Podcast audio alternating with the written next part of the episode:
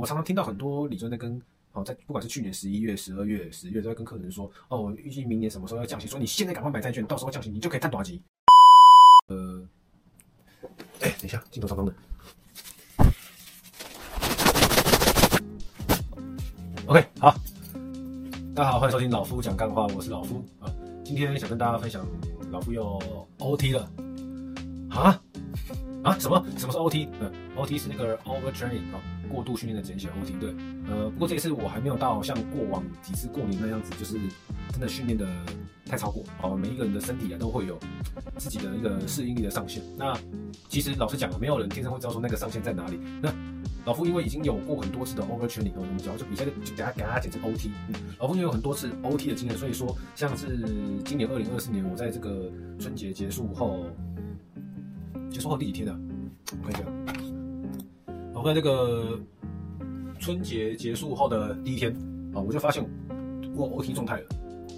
当然是我发现的还不够早，如果再更早一点的话，我应该就不用休息这么多。因为我今现在是礼拜六的下午两点多嘛，那我其实礼拜四、礼拜五，包括今天礼拜六，我是直接放弃没有做任何训练。对，因为在过往的不管是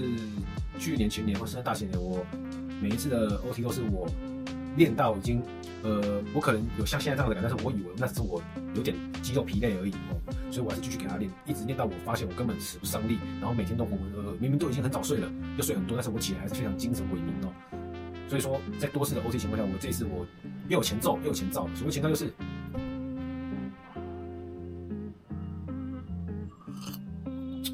不好意思哦，所谓前兆就是最近发现，因为我平常睡觉是不会做梦，基本上不太会做梦，但是近。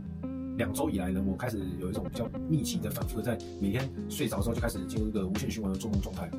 然后也会可能半夜三四点或四五点就会醒来，然后又又睡着这样子。但是在过去是不会、不太容易发生这样子的情况下的啊。然后再来就是我开始发现，就是双腿的恢复能力哦有变慢啊。那当然也是因为我训练的总总总容量一直加大关系，可能也会拖延到我恢复速度，但是。这个礼拜是我们很明确的感觉到，说我恢复的速度已经不是慢的，是是好，是不是甚至好像没有在恢复一样。然后，并且我的骨头会开始有一点点的不适感。哦，我相信每个人的状态会不太一样，但是我的状态是，像我小腿的骨头，或者说我的髋关节的关节部分，就会莫名的会有点微痛。对，那当然我们我们去给专业的专业的可能复健科或是骨科医师看，然后我就是自己知道说，哦，这应该是我过度训练的关系，因为我本来只以为我是比较。密集的训练两个月多而已，然后后来我再往更前面翻开我的这个呃训练记录哦，有一个训练的记录的 APP，我是觉得很好用的。我看一下，的训记啊，训练的训记录的记，然后我也有分享过给一些朋友，它里面可以完整的记载你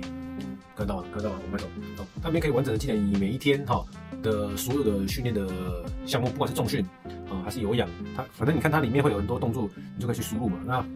我本以为我只是十二月跟一月，然后到二月上半个的一个比较训练比较密集，然后一直在我我后来又往前翻。哦，我从十一月开始就进入了比较密集训练的周期，因为十一月四号我比完上一场那个马拉松半程的比赛完之后休息一天，十一月六号我就开始进入下个训练循环，当然不是一开始不会不会是强度非常高，只是说我从十一月开始就慢慢的把那个我十一月开始就进入了每天都在训练，然后呢量会逐渐的一直放大放大，然后到十二月一月到二月中，对，所以。我才会说哇，即便我一直想要好好的控管，就是不要让自己有 OT 的状态出现，但是这次好像还是有点没做好。不过早期发现早期治疗，所以我像我今天礼拜六，我的身体的感受度是我已经恢复的蛮多的，不会像之前我真的已经很认真的认识到说，OK，我真的 OT 了，好，我举不起以前可以正常举的重量的，或者说我跑两步就觉得有气无力跑不动，我没有到那种非常糟糕的状态下，我就先暂停了所有训练。所以说今天其实礼拜四，呃，不对，礼拜四、礼拜五，到今天礼拜六，其实我觉得我已经恢复到大概八成了。哦，你用你手用力握会很有力的感觉，不会是那种你要握东西会觉得怎么好像使不上力，这也是一种一种现象。那像是我现在的状况，就是我自己觉得就还 OK。当然，今天礼拜六我还是不会练，我会等礼拜天再开始练啊。因为呃，扎达扎达马是陪朋友跑了，跑十三公里，所以不需要很认真的去为他备战，我们就开开心心把十三公里跑完就好了。但是三月十号的国道嘛就是我。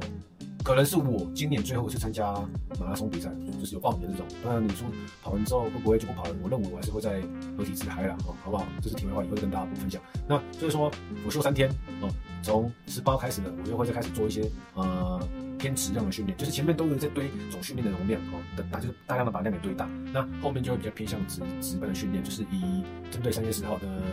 国道半程马拉松来做准备。对，所以这次我自己觉得说，虽然说又有一点这样子 OT 的状态，好，那不是非常的好，不过我也是给自己打了一些蛮高的分数，就是哎，早期发现，早期治疗，不要让自己拖到这个真的是状况非常恶劣的时候才做停止，因为到时候你才真的做，你一直拖，硬着要去训练，你的训练的效率可能只会有七成六成。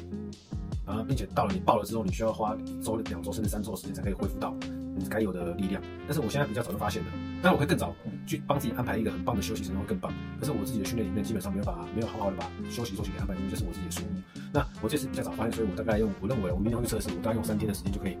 哦恢复到正常水平。那当然接下来哦，因为三月十号就剩不到一个月了，所以我们接下来的运动的重点会放在质，不是放在量，并且我们的运动的这个总体会。呃，该怎么讲？就总运动训练量，我们会把它慢慢的逐渐降低，不管是中训或是跑步都一样，因为要让自己长长期处在一个疲乏状态的肌肉，慢慢的、慢慢的啊、哦、恢复、修复啊。你看他可能没有什么时间，在你在训练的这两三个月时间，他没有什么时间好好的恢复，跟或是说好好的茁壮。那我们接下来用接下来慢慢减量的时间，让这个肌肉可以尽可能的恢复到九成甚至九成五以上的水准，然后来去面对三月十号跑步。这是我接下来的规划啊，就跟大家分享一下啊，老夫要 OT 了，对，这主题就是这样写啊。那。分享完我要 OT 这件事情完之后，接接下来跟大家分享第二件事情。因为下礼拜就是那个不回答的财报，跟他接下来的展望猜测。相信呃，先恭喜各位有在做投资市场的朋友，因为二月二月十五号礼拜四开盘哦，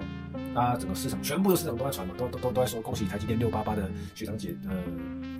跟那个毕业嘛，因为有有七零九的有七零九的学弟妹来接接替的，对，就该怎么讲就是呃，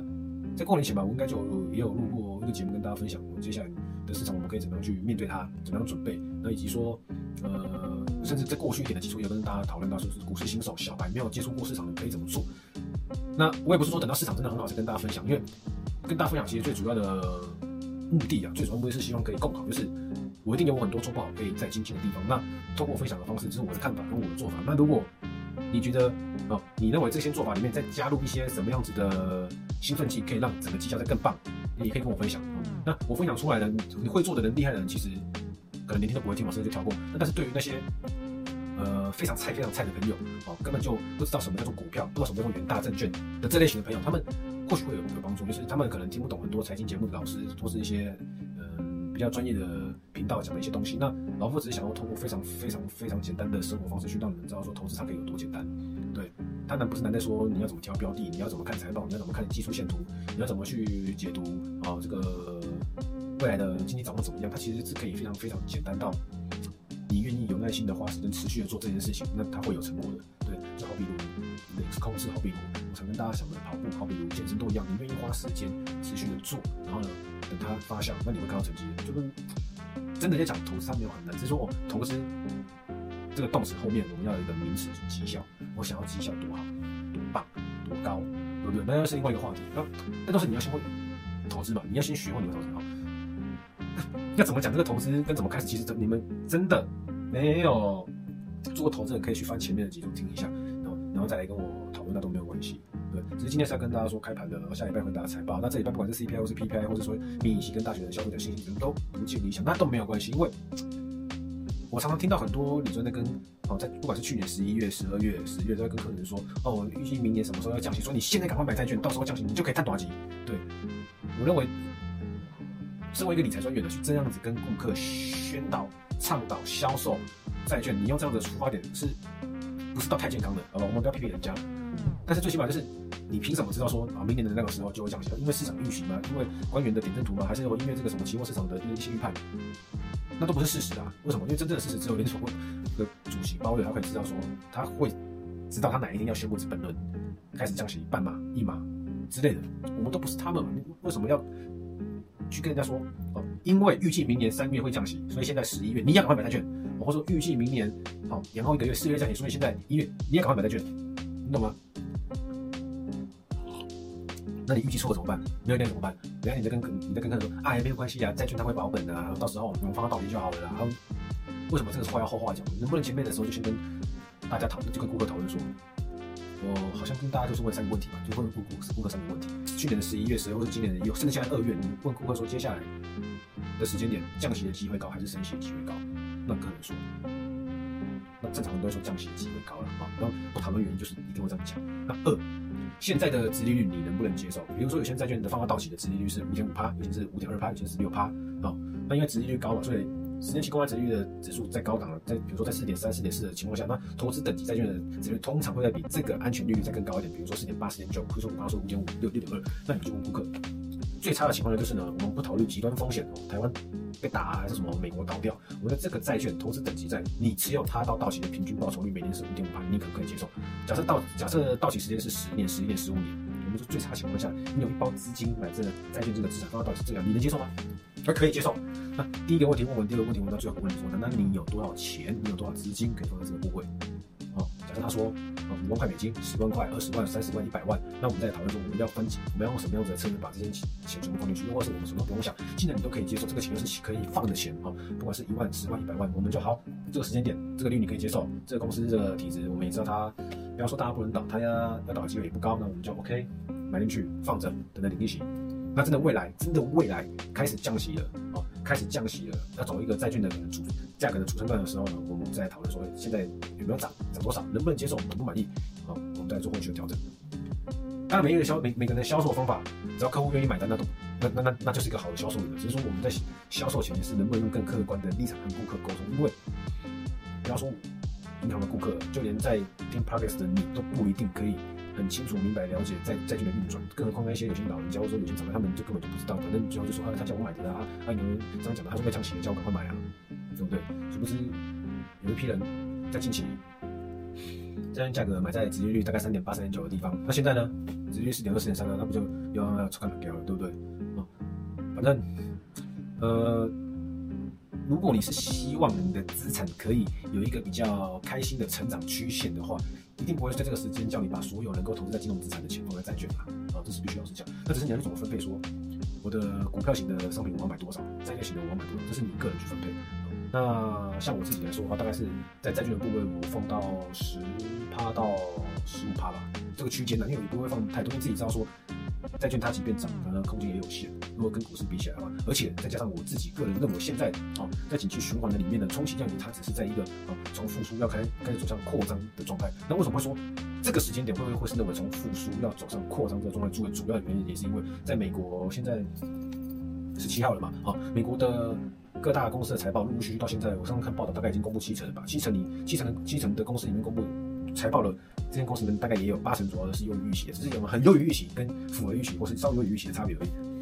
那换句话来说呢，现在公布是去年第四季的财报，那那第四季呢也确实大部分都优于预期，第三季呢也是一样，第二季呢还是一样。那在这样子的这样子的比较呃利多的财报公陆陆续公布下来的情况下，就让我们可以去理解说，哎，已经挥别了啊，二零二二年到二零二三年上半年大部分的人一直讲的库存循环，库存循环你们也不用把这句话想得很复杂，你就想象说。我 iPhone，哦，我再举个例子哦，为什么要库存循环？我 iPhone 本来呢，我预期要卖，哦，要卖一万只，哦，预期，哦，预期明年要卖一万只，所以呢，我就订了一万只的货，哦，下单，然后就反正嘟嘟嘟嘟，到处从上游、中游、下游，就到开始收收收到这个货，然后呢，开始卖，哎，明年的时间到了，我确实有开始卖，可是我预期要卖一万只，结果呢，今年只卖了三千只。啊，只卖三件事，我没有跟消费者收到钱，那我公司的货就不漂亮嘛，对不对？他这边库存又这么多，这些库存都是钱啊，这些钱这些库存不换成钱，我就没办法再好叫下一次的货啦。这样子概念你们应该可以了解吧？所以说，去年二零二二年本来就在说消化库存的，只是到后来呢，这个库存消化的速度啊有慢，为什么？需求不多嘛。我们可以把它想象成大家在二零二二年需求都不多啊，手都缩了，钱也不太敢花，可能因为疫情的。末端啊，也可能因为二零二一年末开始呢遇到股市大崩跌、大杀盘，所以说大家都舍不得花钱，然后导致说慢慢的、慢慢的这个库存定了这么多，然后要降价促销、微博，你就消消消到了二零二三年才看到一个库存消耗差不多哦，包含应该是台积电二月法说会吧，也差不多就是说他们的库存已经到了一个低点了，库存循环的周期已经到了低点，那就是下游循环开始了嘛。所以说在这样子的逻辑情况下，我不可能说我的资产部位里面有变成是八成的债券，两成的股票，对吧？因为既然认为现在是从景气的复苏要走上扩张，那衰退就是后面的事情，那就不会说我这个时间点把这就买了很多。可是当如果我的预期是预期未来可能两到三个季度，一到两个季度我们要即将迎来衰退，为什么？因为看到啊各个不管是假设股票市场从多头排列变成空头排列，又或是基本面已经看到了啊财报越越越来越烂，啊各各国比如说我们或者是韩国，或者说大陆的出口值越本来已经变高了，然后又。发现月月降低，这样子整个大情况下，那我们可以去想象的，该不会水又来了吧？该不会来了吧？那这个时候我们要做部位调整，那又不太一样了。我这个日后有机会发表到这一段的话，再跟大家分享。现在时间还没到，好不好？现在我还是个热门派，我还是个多头仔，OK。所以说现在才开始，台湾呢，台湾才开始经过了二零二四年的这个新春哦。那前几集的其实也有跟大家聊到，如果美国大部分的企业财报哦都优于预期哦，获利优于预期，营收优于预期，那这个效应呢是会递延到台湾的哦。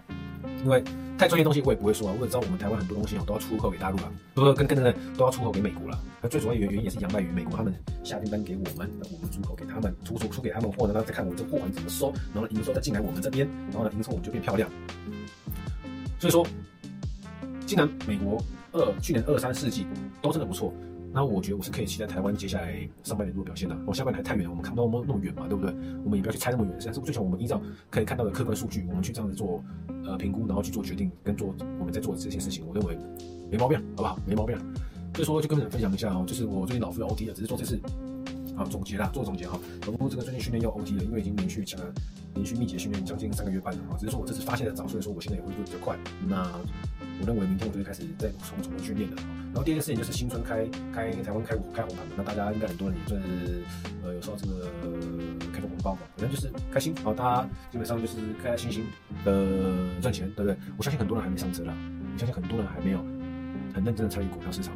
啊。那当这些人都很乐意进了股票市场的时候，哦，我也可以合理的相信，会再遇到的是二零二一年上半年的这个市场龙行。我们一起期待一下，好不好？反正就这样子啊，今天就跟大家分享到这边了。我是老夫，我人生少点比较跟计较，你就过得比较快乐。就这样，拜。